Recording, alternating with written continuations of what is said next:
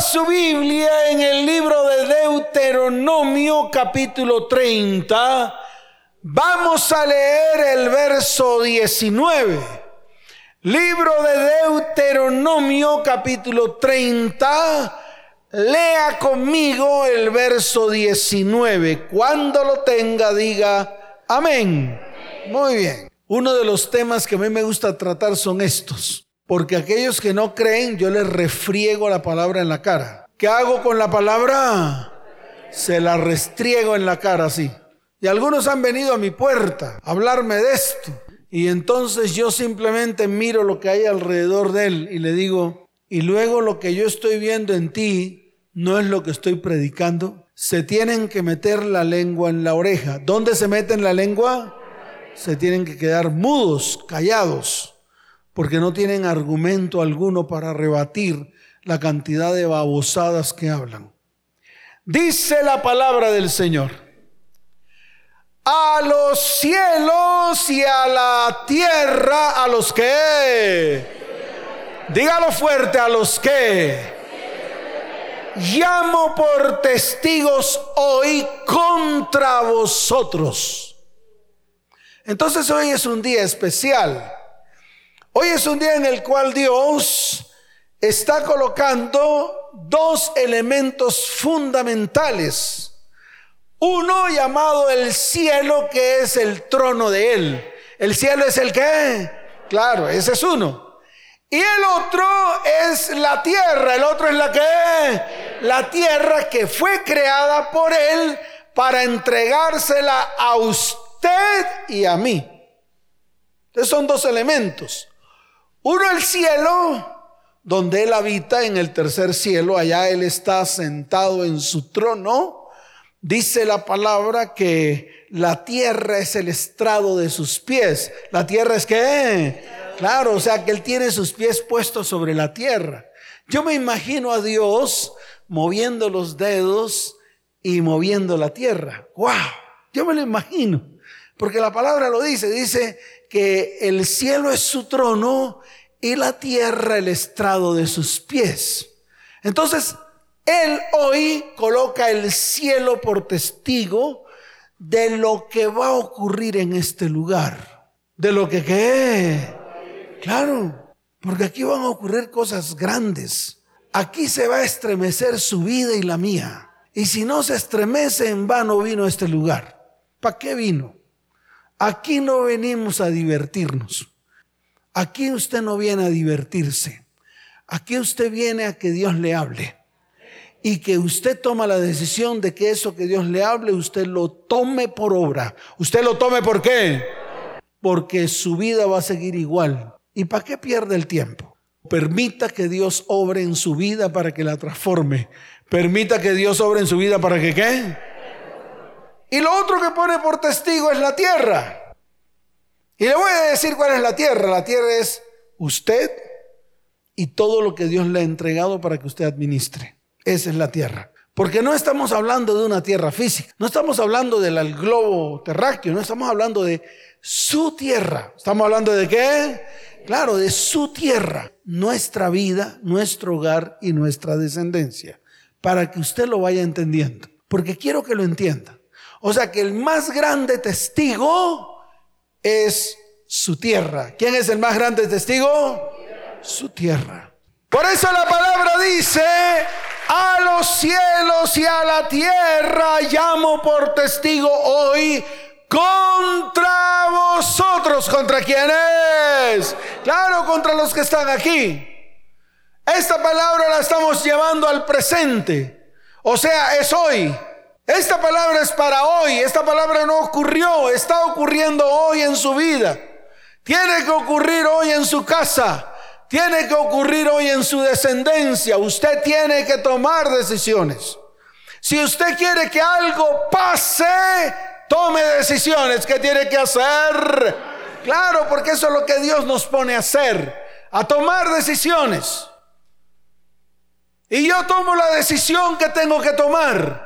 Y la mejor decisión que puedo tomar es la decisión correcta, la decisión que es delante de los ojos de Dios. No la decisión que a mí me parezca. Y se lo vuelvo a repetir, no es la decisión que a usted le parezca, es la decisión que tiene que tomar correcta delante de los ojos de Dios con respecto a los fundamentos y principios que están en la palabra.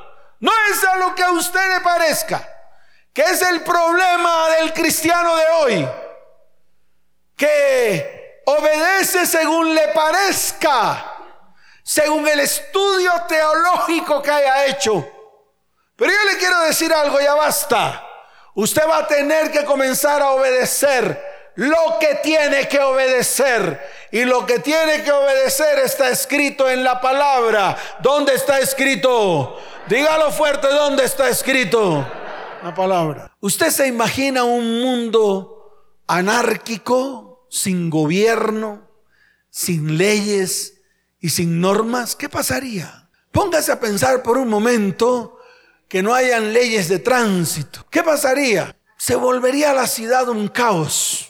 Para eso están las leyes de tránsito, para regular el tránsito en la ciudad. Y aún así, habiendo las leyes, mire el desorden que hay en las ciudades. Ahora pregúntese por un momento el caos en su vida, en su hogar y en su familia, ¿por qué comenzó? Por un momento, si no fue por la anarquía que había en su hogar. Anarquía porque no habían leyes, anarquía porque no habían principios y anarquía porque no habían fundamentos. Por eso, cuando la anarquía reina en medio de los hogares, las familias, las vidas, en medio de los hombres, las mujeres, en medio de los hijos, todo el hogar se vuelve un caos. Todo el hogar se vuelve qué? Un caos. No hay normas. Las deudas, ¿por qué cree que vienen a su vida? Porque usted nunca estableció unas normas en su manejo económico. ¿Por qué cree que hubo caos en el área emocional? Porque nunca estableció unas normas de acuerdo a lo que dice la palabra. ¿Por qué hay caos en sus hijos? ¿Por qué hay rebeldía? Porque todos nos fuimos contra el conocimiento de Dios. La palabra dice, en el caso de los matrimonios, se unirá el hombre a la mujer, dejarán a su padre y a su madre y construirán un nuevo hogar. Hoy en día se unen cualquiera con cualquiera. La palabra habla de que Dios hizo al hombre y a la mujer. Dice, varón y hembra los creó. Ahora el problema es que las mujeres quieren ser machorras y los hombres quieren ser mujeres. Yo le pregunto, ¿Eso cómo se llama? Eso se llama anarquía. Eso se llama no poder establecer principios y fundamentos en el hogar y en la familia y en las personas. Si tú no estableces fundamentos en tu vida, te vas al hoyo, te vas a ahogar, te vas a morir. Se va a morir tu corazón, se muere tu mente, se mueren tus manos. Y no va a pasar nada en tu vida y tu vida va a ser un caos. Porque no estableces orden. Porque el único orden que vas a establecer es el que está en tu corazón. Y eso que está en tu corazón no está de acuerdo a lo que está aquí. Por eso se te vuelve tu vida un caos. Es así de fácil. Y no lo hemos entendido. Por eso hacemos lo que se nos da la gana. Y al final tratamos de decir, nos equivocamos. ¿De qué te sirve decir después de ojo afuera que te equivocaste? Si nadie te puede devolver tu vista. Es así de fácil. Cuando nos llevamos vidas cuando nos llevamos hijos, cuando nos llevamos descendientes por delante, después de llevárnoslos, ¿cómo vamos a hacer para rescatarlos, para restituirlos? ¿Cómo hacemos? Yo quiero que usted me responda. ¿Qué lo va a hacer con su fuerza? No ha podido, usted no ha podido con su fuerza hacer nada. Usted con su fuerza lo que ha hecho es destruir, destruir, destruir, destruir. Y después de destruir, ¿qué? Dígame, ¿cómo construye algo que está destruido? Por eso hoy el Señor pone al cielo y a la tierra por testigos, porque Él te pone a decidir. Y es lo primero que tenemos que hacer hoy aquí. Aquí tenemos que decidir. Aquí todos los que están sentados, aplastados en esa silla, que no es ni siquiera cómoda, es una silla de plástico, que a los 40 minutos ya estamos ahí con la nalga dura Pero Dios te pone a decidir, Dios te pone a qué? A decidir, dice la palabra, a los cielos y a la tierra llamo por testigo hoy contra vosotros que os he puesto delante la vida y la muerte. ¿Qué te pone Él? Dígalo que te pone Él. Claro, la vida y la muerte. Tú escoges. Tú escoges si quieres vivir o quieres morir. Así de fácil es.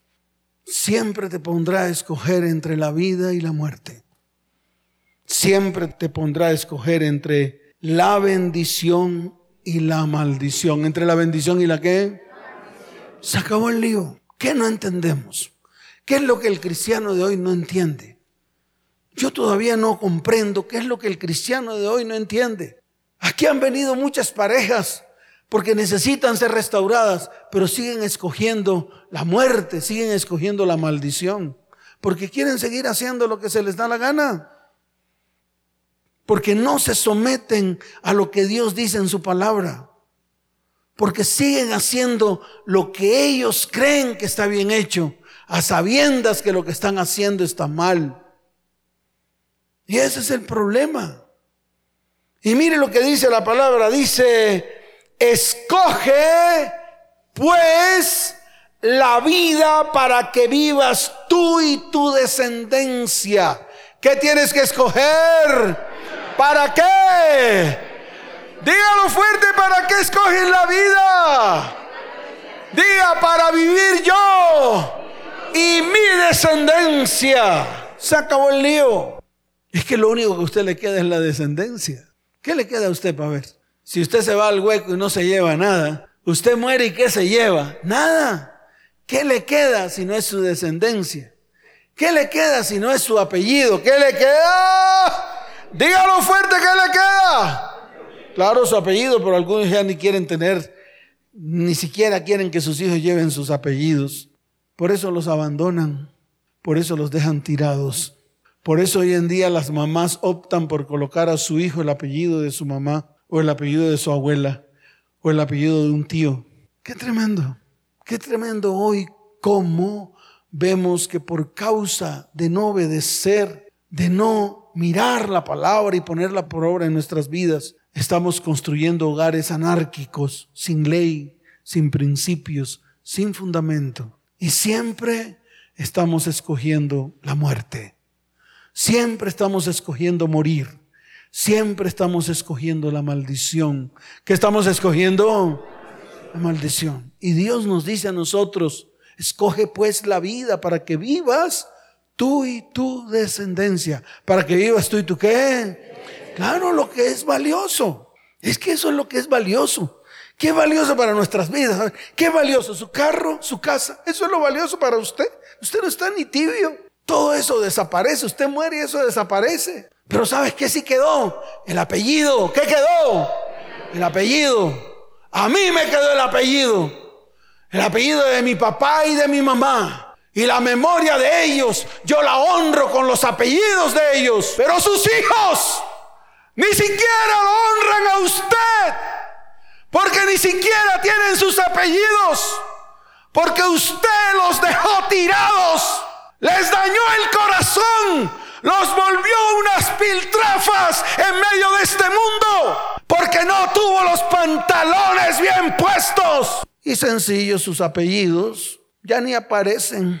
Usted se muere y ya en la tierra no queda ni siquiera memoria suya. Eso es lo que está pasando hoy en día. Y pretenden venir a una iglesia y aceptar a Cristo en su corazón. Y que las cosas viejas pasaron y que todas son hechas nuevas. Deje de ser soquete cristiano Deje de ser sordo. Cuando usted vea esa palabra, lea el contexto para que usted entienda por qué Pablo llegó a esa definición. Usted no está ni tibio. Todo lo que usted hizo mal, hay argumentos levantados contra su vida. Hay argumentos que... Claro. Ahora, mire lo que le ha pasado a usted. Le voy a mostrar las consecuencias. Está en el mismo libro de Levítico. Más adelante, si esto que le voy a mostrar aquí le ha pasado a usted, entonces métase la lengua en la oreja, porque es para usted. Mire lo que dice, verso 24 de Levítico 18. Dice así, en ninguna de estas cosas os amancillaréis, pues en todas estas cosas se han corrompido las naciones que yo hecho de delante de vosotros. ¿Se han corrompido quiénes? Todas, incluyendo Colombia. Mírenlo. Miren las leyes de Colombia que han hecho. Si no es precisamente que la gente haga lo que se le da la gana, porque necesitamos respetar la individualidad y dentro de la individualidad la porquería. Entonces toda la potala y la porquería de los hombres te la tenemos que aguantar porque la misma nación, la misma nación ha hecho leyes concernientes a la destrucción del ser humano. Así de sencillo es, porque todas las leyes que han hecho actualmente van en contra de las normas, fundamentos y principios de Dios. De las normas, fundamentos y qué? Se acabó el lío. Y por eso nos estamos destruyendo. Su vida, su hogar y su familia se están destruyendo porque usted todo lo que ha hecho va en contra de lo que está aquí escrito. Así de fácil es. Ustedes mire lo que dice la palabra, para que usted lo entienda. Dice, y la tierra fue contaminada, verso 25. ¿Qué le pasó a la tierra? Yo le pregunto, ¿su tierra o a su tierra no le pasó lo mismo? Cuando usted metió adulterio, fornicación, cuando usted hizo lo que se le dio la gana, ¿Qué cree que pasó con su tierra si no fue que la contaminó? Lo que está aquí escrito. Yo no estoy predicando nada de lo que no está escrito. Está escrito acá. En la palabra, en su libro, en el libro de los cristianos. Ahora, si este no es su libro, usted no es cristiano. Si este no es su libro, ¿qué hace sentado ahí? Tiene que convertirse entonces. Mire lo que dice. Y la tierra fue contaminada y yo visité su maldad sobre ella y la tierra vomitó a sus moradores. ¿A quién vomitó? A sus moradores. Y aquí tengo ejemplos. Ayer vino una pareja, creo que anda por ahí. No me interesa si está o no está, pero voy a hablar de ellos. Es más, les dije, ustedes me van a servir de ejemplo para la prédica de mañana. Y se echaron a reír, todos nerviosos, porque iba a utilizarlos a ellos. Vinieron. ¿Qué hicieron? Vinieron. Se sentaron el uno en una silla dura donde le maltrató la nalga y la mujer en la blandita para que se sentara tranquila. Y cogí, les abrí la bocota, les cogí una cuchara y les jalé la lengua. ¿Les jalé la qué? Para que hablaran. Esa es la manera como yo hago mis consejerías. El que venga con hipocresías a las consejerías, van a tienen que salir con el rabo entre las piernas. ¿Por qué? Porque Dios les destapa todo. ¿Qué hace Dios? Voy a la segunda parte de la consejería porque la primera me la reservo para más tarde. Llegaron ellos y yo les pregunté, ¿por qué vienen? Y entonces obviamente la respuesta de todos, porque queremos ser restaurados. Le dije, ¿y en qué quieren ser restaurados? Entonces me dijeron, pastor, lo que pasa es que este hombre que está aquí al lado mío hizo lo que usted dice en sus prédicas. Se enamoró de una chimoltrufia. ¿Se enamoró de quién? La chimoltrufia. Y le pregunté yo, ¿y quién es la chimoltrufia? Me dijo, una cristiana que asiste a una iglesia de las iglesias más grandes de Bogotá y que a través de la WhatsAppera, a través de la que de la WhatsAppera se decían que tú eres lindo, que yo soy linda, que todo lo que tienes es bonito y todo eres lindo y tú también eres linda y tú eres lindo. Y eso es lo que la conversación. Le dije yo a ella, le pregunté, ¿y cómo tú supiste? Claro, esa es la pregunta de cajón. ¿Y tú cómo supiste? Entonces me dijo, ¿por qué mi marido, o sea, el que usted ve ahí al lado, le da el celular al niño. ¿Le da el celular a quién? A un niño de nueve años. ¿Cuántos años tiene él? Nueve años. A un niño de nueve años. Primera pregunta. ¿Cómo un soquete desgraciado le da un celular inmundo, lleno de inmundicia, a un niño de nueve años? Lo primero es cómo yo, siendo papá, que se supone amo a mi hijo de nueve años, lo adoro con todo mi corazón, le doy besitos. ¿Qué le doy? Besitos. Le doy un celular cargado de porquería. ¿Qué creen ustedes que yo estoy haciendo con mi hijo de nueve años si no es contaminándolo con la porquería que hay en mí, dándole un celular cargado de conversaciones obscenas, conversaciones baratas, lleno de pornografía, a un niño, dice para que él juegue con el celular. ¿Ustedes qué me dijo el mequetrefe? Lo primero que me dijo fue, es que mi hijito de nueve años es inteligente. Le dije, no, tu hijo de nueve años está contaminado por las porquerías tuyas y a las porquerías tuyas tú le llamas inteligencia. Entonces fíjese cómo a través de un acto sencillo, que de pronto no tiene nada raro, yo pueda contaminar el corazón de mi hijo a través de todo lo que hay en mi corazón, a través de toda la basura que estoy cometiendo y trasladándosela a mis hijos. ¿Y sabe cómo se llama eso? Contaminación de mi tierra. ¿Contaminación de qué? De mi propia tierra. Para que usted lo vayan entendiendo. Y que de pronto usted dirá, sin querer, sin qué, debe de ser soquete, debe de ser sordo. Usted sabe que todo lo que usted hace lo hace con conciencia. Entonces estoy poniendo ejemplos para que usted vea cómo es esto de la maldición, para que usted vea cómo es esto de la contaminación de la tierra, porque es ahí donde usted se tiene que parar firme.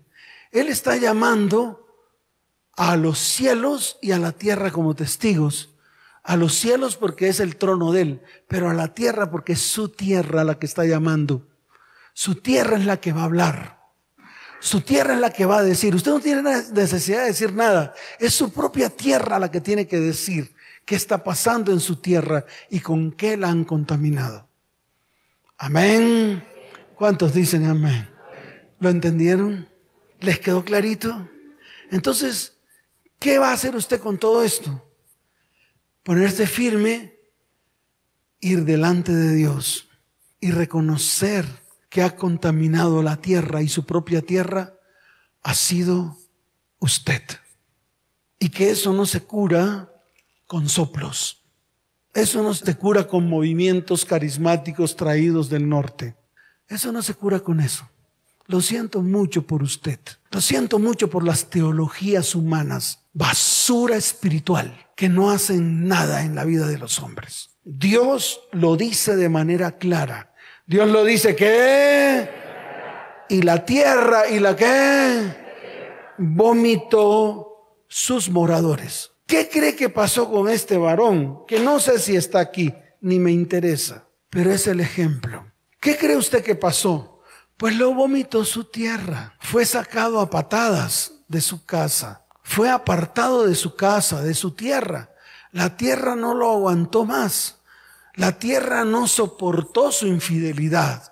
La tierra no soportó su adulterio. No lo soportó. Y como la tierra donde estaba no lo soportó, tuvo que salir de la tierra. Ahora, de pronto esta persona me dirá, pero pastor, yo no fui el que me fui, ella se fue. ¿Cuál es la diferencia? ¿Cuál es la diferencia si yo no estoy hablando de la tierra como un apartamento o un lugar con puertas y ventanas? Estoy hablando de manera espiritual, de forma espiritual, como Dios lo está hablando aquí en su palabra. Cuando habla de que lo vomitó la tierra, ¿a causa de qué? A causa de todas las abominaciones. ¿A causa de qué? Dígalo fuerte, ¿a causa de qué? Habla de las abominaciones que cometió. Ay, no, pero es cosita chiquitica, pastor. Eso no es nada. Eso es lo que hacen los cristianos de hoy. Parecen cabras yendo delante de Dios como cabras, ni siquiera como corderos, ni siquiera como ovejas, sino como cabras. Porque siempre van al mismo despeñadero. Siempre van a la misma montaña a balar. Ve, Y su tierra vuelta una basura debido a toda la abominación y a toda la inmundicia que introdujeron en su tierra. ¿Y usted cree que porque hizo eso va a ser bendecido? No va a ser bendecido. Dios no lo va a bendecir. Cuando usted transgrede todo lo que Dios escribe como fundamento en su palabra, ¿usted cree que puede pasarse por la faja lo que Él escribió? ¿Usted cree que tiene la autoridad para hacer lo que se le da la gana? y para coger a Dios como un pelele, haciendo lo que a usted se le da la gana de hacer y pretendiendo que Dios se va a meter en medio de su inmundicia. No crea a Dios así, porque Dios ni siquiera lo va a voltear a ver. Deje de ser religioso barato, porque en eso se ha convertido la iglesia de hoy, en religiosos. Y la religión no lo salva a usted el que usted pertenezca a alguna congregación no lo va a salvar. Cuando Dios se siente en su trono y ponga por testigo el cielo y llame a su tierra y la tierra comience a hablar, la tierra que va a comenzar a hacer, porque la tierra habla. ¿La tierra qué? Se lo voy a mostrar en la Biblia. Su tierra habla por sí sola. La condición en la cual usted está viviendo hoy Está hablando de su tierra. Está hablando de lo contaminada que está. Por eso hay que ponernos a cuentas delante de Dios. Y mire lo que dice. Y la tierra fue contaminada y yo visité su maldad sobre ella y la tierra vomitó sus moradores. Y dice el verso 26, guardad pues vosotros mis estatutos y mis ordenanzas y no hagáis ninguna de estas abominaciones. No hagáis ninguna de estas que abominaciones. Y dice el verso 27, porque todas estas abominaciones hicieron los hombres de aquella tierra que fueron antes de vosotros y la tierra fue contaminada. Y vuelve el verso 28, no sea que la tierra os vomite por haberla contaminado. No sea que la tierra os que entonces la pregunta que yo quiero hacer aquí a todos, a todos hombres y mujeres, ¿cuántos han sido vomitados de su tierra? Levante la manito. Ay, qué bonitos, yo también. A mí también un día me cogieron los motetes y me lo pusieron en la puerta de mi casa. Es más, ni siquiera eso. Le voy a explicar qué hizo mi mujer para que usted lo entienda que fue más allá. Cogió la llave del carro, abrió el baúl, abrió el qué? El baúl, cogió todo lo que había colocado en la maleta y lo puso en el baúl y me dijo, ni siquiera las maletas te vas a llevar porque son mías. ¿Y sabe qué tuve que hacer yo? Andar en mi carro durante un mes con toda la ropa ahí metida, dando vueltas por Bogotá, buscando un lugar donde dormir, porque mi tierra es que quiero vomitarme, para que usted vea a qué huele usted después de ser vomitado de su tierra. Huele a inmundo, huele a podrido. Esto para que entienda la magnitud de lo que usted ha hecho, para que usted vaya entendiendo con qué se está metiendo. El cristiano que se convierte al Señor no sabe qué piso espiritual pisa. Usted va a tener que comenzar a entender y aprender qué piso está pisando. Amén. ¿Cuántos dicen amén? Dele fuerte ese aplauso al Señor.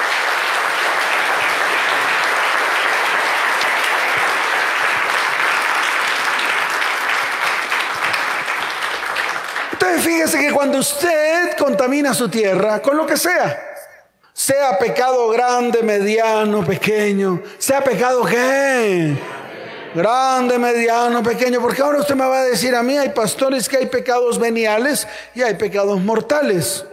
Y yo le digo, no, todos son iguales.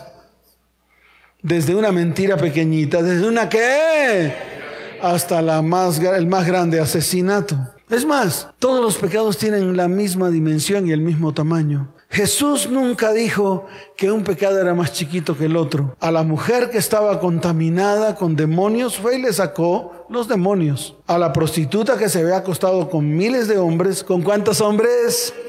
También le sacó miles de demonios. Ahí está escrito. Al paralítico de Bethesda le dijo que se levantara y que tomara sus motetes y se fuera. Pero después en el templo se le acercó al oído y le dijo, no peques más para que no te venga algo peor. ¿Cómo le dijo? A la mujer prostituta que se había acostado con un pocotón de hombres, cuando se levantó y dijo, ay, no hay, nadie que te señale. Ay, tan bonita, que es lo que usted siempre ve. Dice la misericordia de Jesús, lo bonito, el amor de Jesús. No veo a nadie que te acuse, mujer. Y si nadie te acusa, yo menos, levántate, pero no peques más. Y esa es la parte que el cristiano no quiere entender. Esa es la parte fundamental de esas citas bíblicas. No peques más. Y lo mismo te dice a ti. Sí, Él te acepta. Sí, el periodo de gracia está abierto. Claro que sí. El amor de Dios, todo lo que tú quieras. Pero por encima de todo, no peques más. No hagas algo que vaya en contra de los principios y fundamentos de Dios para que no te venga algo peor. ¿Para que no te venga qué? Se acabó el lío. Y está desde Génesis hasta Apocalipsis. ¿Está desde dónde? ¿Hasta dónde? Claro. No hay diferencia. Si quiere, vaya a Génesis. Vamos a Génesis, capítulo 3, verso 15. Iniciemos por ahí. Iniciemos cómo entró la maldición al hombre. Iniciemos cómo fue que la maldición entró al ser humano. Iniciemos por ahí para que usted lo pueda ver con mayor facilidad. Para que usted comience a entenderlo. Mire, mire lo que dice la palabra en el verso 15. ¿Dónde está? del capítulo 3 de Génesis, para que usted lo vea claramente. Dice la palabra en el verso 15, y pondré enemistad entre ti y la mujer, entre tu simiente y la simiente tuya. Esta te herirá en la cabeza y tú le herirás en el calcañar. Y viene la sentencia, vienen las que, la sentencia. Mire lo que le dijo al hombre Dios. Verso 17. Y al hombre dijo, por cuanto obedeciste a la voz de tu mujer, por cuanto que... ¿A quién obedeció? Entonces los hombres llegan y dicen, si ves mi amor, ya no te puedo obedecer a ti. No, le voy a explicar qué es esto para que lo entienda. Dios le dio una orden al hombre. ¿Dios qué? Claro, le dio una orden al hombre. No es que haya obedecido a la mujer. De ninguna manera, eso no fue. Es que no obedeció lo que Dios le dijo y obedeció otra voz. Y eso es lo que hacemos. Cuando adulteramos, no escuchamos la voz de Dios, escuchamos la voz de la chimoltrufia. Y cuando hacemos eso, contaminamos nuestra tierra.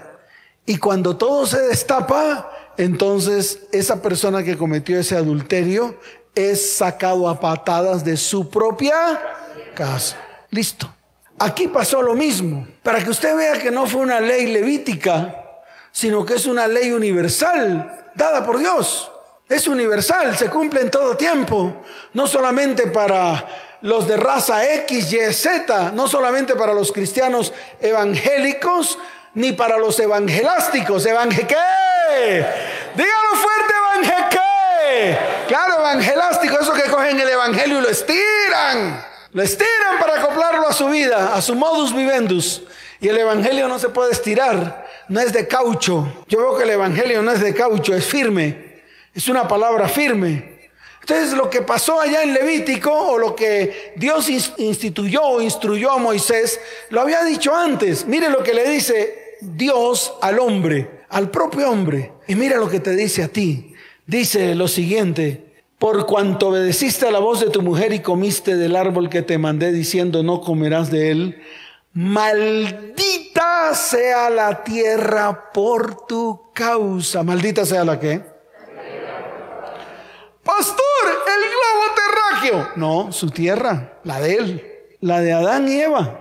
Fue la tierra de Adán y Eva, por eso fue que le dijo lo siguiente, le dijo, con dolor comerás de ella todos los días de tu vida, espinos y cardos te producirá y comerás plantas del campo.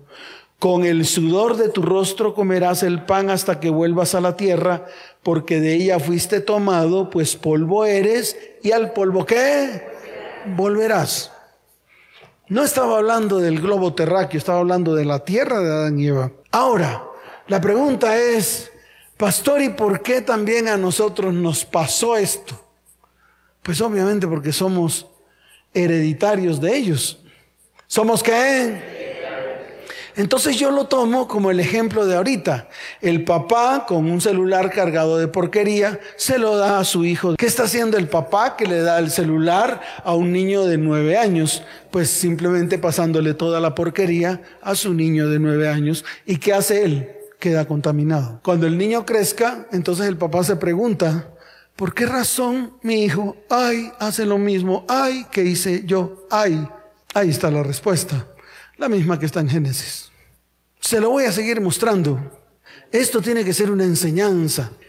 le entre por el oído derecho y le salga por el izquierdo y salga de aquí y ya. No, tenemos que seguir trabajando. Por eso les digo, el martes continuamos.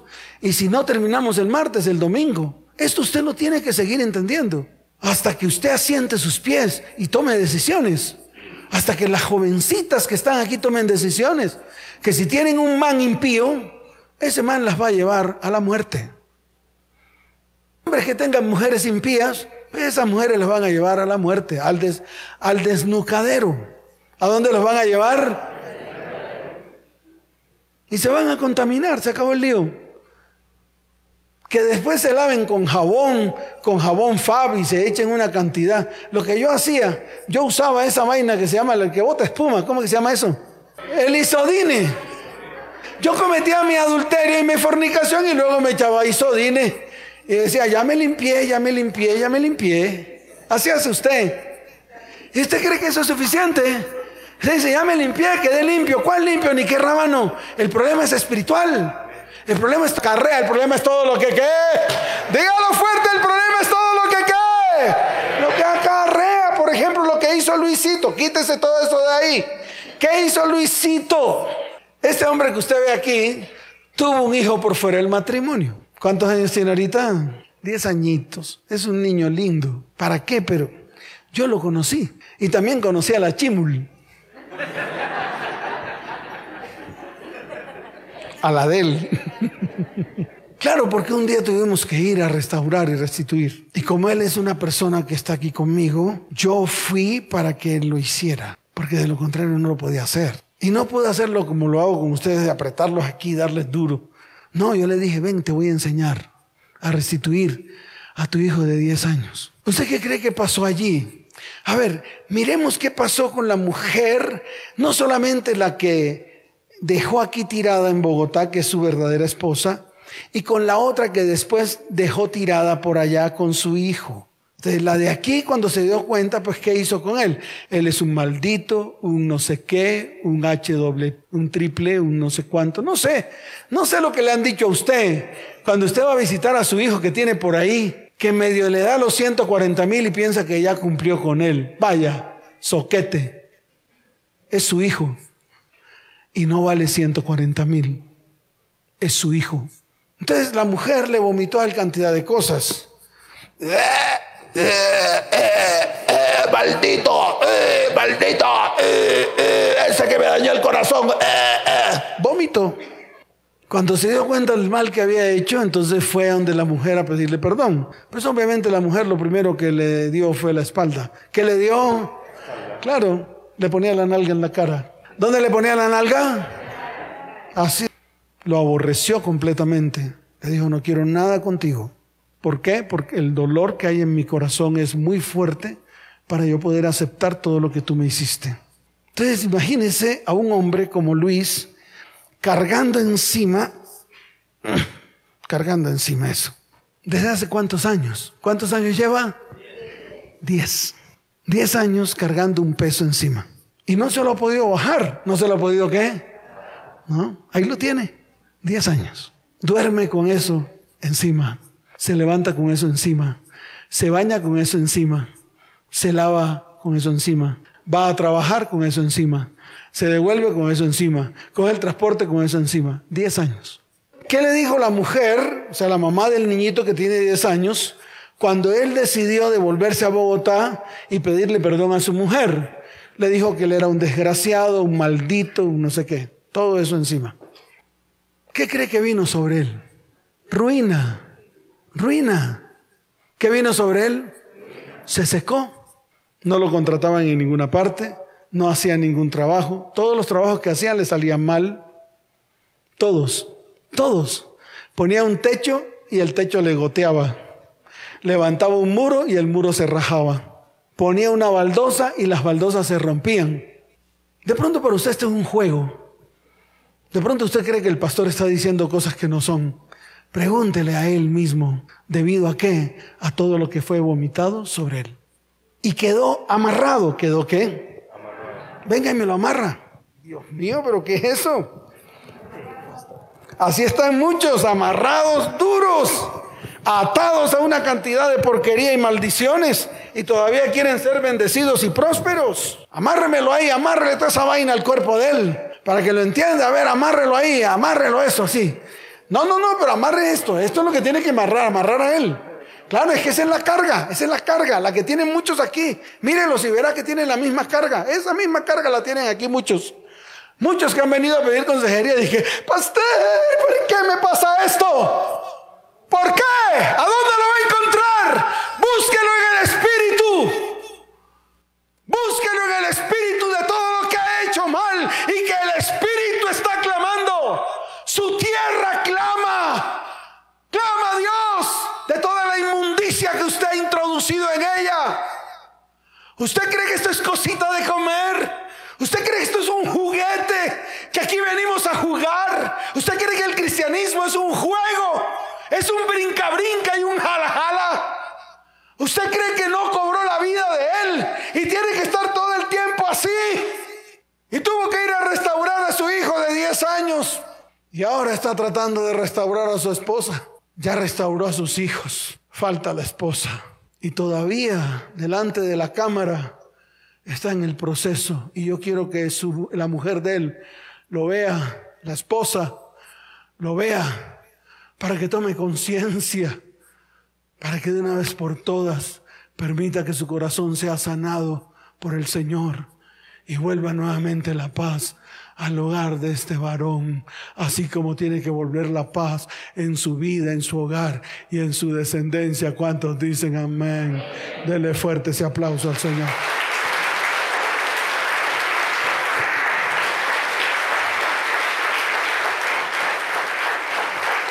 Está aquí escrito. Está aquí escrito y no lo revoca nadie. No lo revoca nadie. Si usted no toma decisiones. Si usted qué. Así de fácil es. Para que lo vaya entendiendo. Para que vaya entendiendo que las maldiciones no se quitan con soplos y con repeticiones raras. Se quitan cuando yo tomo decisiones. Cuando yo me paro firme. Cuando decido limpiar mi tierra. Cuando decido que y no con perdones, porque yo sé que aquí muchos han dicho, yo voy a cambiar, perdóname, perdóname. Claro, Luis, diga algo, mira, ahí está la cámara. Para ustedes, varones que están aquí, que tal vez algunos de ustedes son empresarios, si usted se quiere quebrar, haga lo mismo que yo hice y quiere verse arrastrado y humillado delante de la gente y delante de su propia familia. Créame, es muy duro y es muy difícil. Pero hagan lo mismo que yo hice, si usted se quiere quebrar. Consígase otra persona y fácilmente en cinco o seis años te vas a quebrar y vas a vivir arrastrado y vas a vivir todas las humillaciones que tal vez tú piensas que en tus fuerzas puedes hacerlo y que te puedes levantar, pero que no lo puedes hacer si no es con la ayuda de Dios. Y es el único que en este momento me tiene a mí aquí de pie con mis hijos, porque con mi esposa ha sido muy difícil, pero sé que en algún momento Dios lo va a hacer.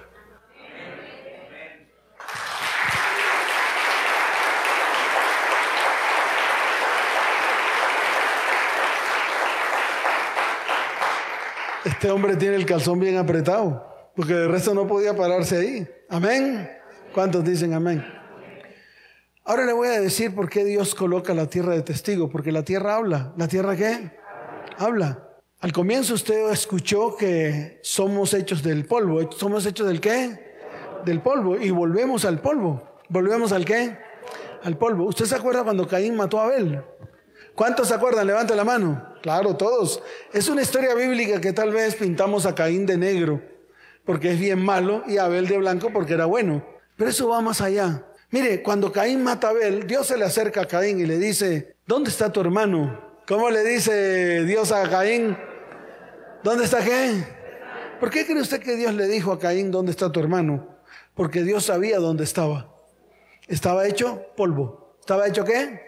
Porque polvo es y en polvo se convirtió. Muy bien, ¿hasta ahí está claro? ¿Hasta ahí lo entendió? Mire lo que dice aquí. Dice la palabra, ¿Dónde está tu hermano? Y él respondió, no sé, ¿soy yo acaso guarda de mi hermano? Y mire lo que le responde Dios, mírelo. Con detenimiento dice, ¿qué has hecho? La voz de la sangre de tu hermano clama a mí desde la tierra. Entiéndalo, ya, ya Abel estaba hecho polvo. Y la voz de ese polvo, de esa tierra, clamaba a Dios por la sangre que había sido derramada a través de su muerte. Esto lo podemos interpretar de muchas maneras para la vida de ustedes y aún la mía. Aquellas mujeres que han cometido abortos, aquellos hombres que pagaron aborto, las mamás que han pasado a su hija por fuego, por brujos y por hechiceros, tienen que vérselas con Dios. ¿Tienen que vérselas con quién? Con Dios. Y se los digo hoy, o se ponen firmes, o se ponen firmes. ¿Sabe por qué? Porque ya la tierra de las personas que han hecho todas estas cosas están contaminadas y son abominación delante de Dios. Y tienen que colocarse delante de Dios para que Dios comience a obrar en medio de estas tierras y puedan ser limpiadas. ¿Puedan ser qué? Limpiadas. Entonces, el cristianismo no es un juego. El cristianismo tiene un trasfondo espiritual muy grande, el cual usted como cristiano tiene que comenzar a aprender. Y yo sé que nadie está dispuesto a enseñarle estas cosas, pero yo sí estoy dispuesto con una sola razón de que usted, su casa, su hogar y su descendencia sean restauradas, restituidas y sanadas. ¿Cuántos dicen amén? Eso es lo único por lo cual yo predico estas cosas. Pero están en la Biblia. Y yo quiero que usted las siga leyendo. Y yo quiero que usted se siga alimentando de lo que es el principio y fundamento que Dios dejó escrito y que nosotros hemos tirado a un lado. Hemos hecho nuestro propio evangelio, un evangelio mundano. Y ese evangelio mundano está destruyendo a la iglesia está destruyendo a las familias y está destruyendo a las descendencias. Entonces yo no sé qué decisión quiera tomar usted hoy, pero lo que sí le sé decir es, si usted quiere tomar decisiones firmes, póngase en pie y comencemos. Colóquese en pie, por favor. Pastor, primer paso. No hay. No hay primer paso. Ese es el primer paso. Tomar la decisión. Lo que le parece esto demasiado fuerte, ahí está la puerta. De la misma manera como Dios se le reveló a su pueblo Israel, se le está revelando a su propio pueblo que hoy quiere levantar. Y esa iglesia, usted pertenece a ella. Pero le vuelvo a, repetir algo que dije al comienzo. El único camino, la única verdad y el único que da vida se llama Jesucristo, está escrito. Y yo creo en eso firmemente. Porque yo que estaba muerto, Dios a través de él me dio vida. Cuando yo tomé la decisión correcta, cuando yo tomé la que si no lo hubiera tomado, estuviera acabado. Hoy estuviera destruido. Entonces tomemos decisiones. Todo lo que ha pasado en su vida, desde el comienzo, todo. Y todo lo que está viviendo hoy es el fruto de todo lo que sembró en su tierra.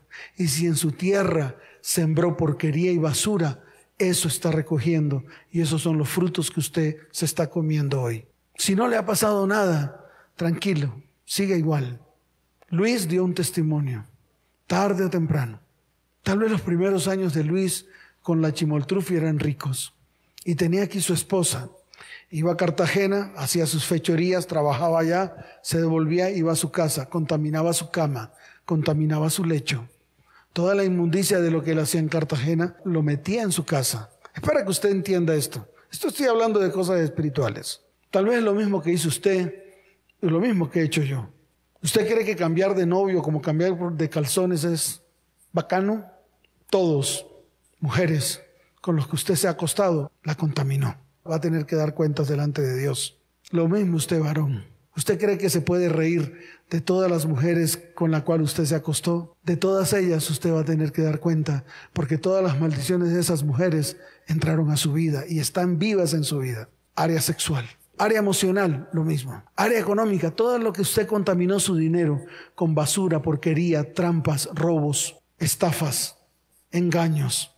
De todo eso va a tener que dar cuentas. Y estoy hablando apenas por encima, para que usted vaya entendiendo la magnitud de todo esto, para que usted vea que Dios no es un juego. Mire, cuando bajó Moisés del monte con las tablas y ordenanzas, que encontró un pueblo en medio de inmundicia, porque ellos habían levantado un becerro de oro diciendo que ese era Jehová. Imagínate, ese becerro era Dios. Y empezaron a bailar y a danzar y a mamar ron ahí. ¿Sabe qué pasó con ellos? Todos, todos fueron muertos. Y Dios no ha cambiado. Ni va a cambiar por la linda cara suya, ni de los cristianos de pacotilla que están detrás de la radio. porque eso es lo que siempre han creído. Le han creído a un mentiroso que es el diablo. Y todos están engañados, por eso sus vidas están destruidas. Y yo les puedo decir por qué. La pareja que vino ayer me dijo, pastor, estamos arruinados. ¿Cuál será la causa? Así como cabritos, cuando les saqué la lengua, les dije, ¿quieren más causas? Él había abandonado a su hijita, que hoy tiene 17 años, de dos años. ¿Qué cree que vomitaron sobre la vida de él? La mamá de la hija y la hija. ¿Usted cree que esto es cuento? ¿Usted cree que esto es fácil? ¿Usted cree que esto es larín larán? Ahora dígame usted que ha hecho tantos hijos por fuera y les ha dado patadas por la nalga y los ha mandado a Monserrate y los ha aborrecido y los ha rechazado. ¿Qué hay en su vida? Dígame, ¿usted cree que va a poder levantar cabeza? ¿Usted cree que con levantar las manos y decir, Señor, Señor, ya entró al reino de los cielos? Se equivocó, porque el mismo Señor rebatió eso y dijo, no todo el que me dice Señor, Señor entrará en el reino de los cielos. Y uno de esos que dice Señor, Señor son los cristianos de hoy. Entonces sí hay que ponerse firme. La gracia no lo va a perdonar a usted, porque la gracia es tiempo. La gracia es el periodo de tiempo que Dios ha colocado sobre muchos para que sean salvos. Pero ustedes no han aprovechado esa gracia. Ese tiempo de gracia no lo han aprovechado.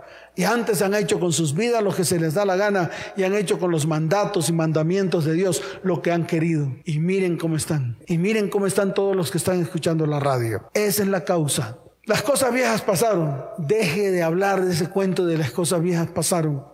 Mire lo que Pablo tuvo que desarrollar en todo el tema para poder llegar a esa conclusión. Primero vaya a la cruz, limpie su vida y permita que Dios limpie completamente toda su tierra esa que un día contaminó, comenzando por usted, siguiendo por las mujeres o los hombres que estuvieron a su alrededor, siguiendo por sus cónyuges y terminando por sus descendientes. Esto es un hilo delgado, el cual usted ha traspasado. Y muchos de los que hoy son pastores, líderes, apóstoles, todos ellos van a tener que dar cuentas delante de Dios por la basura espiritual que están introduciendo a la iglesia. Por eso usted está aquí para que comience un verdadero proceso delante de Dios y para que se arrepienta delante de sus ojos. ¿Cuántos dicen amén? Levante su mano derecha y dígale, Señor, hoy me has puesto a decidir entre la vida y la muerte, entre la, la bendición y la maldición. Y me has dicho que escoja. Señor, no sé qué hacer diga, no sé qué hacer. Porque si escojo la vida y la bendición, tengo que dejar, arrancar y quitar todo lo que he introducido de maldición y de maldad en medio de mi vida, en medio de mi casa, en medio de mi hogar y en medio de mi descendencia. Señor, Hoy quiero comenzar. Es mi primera decisión aceptar la vida y la bendición, desechar la muerte y la maldición.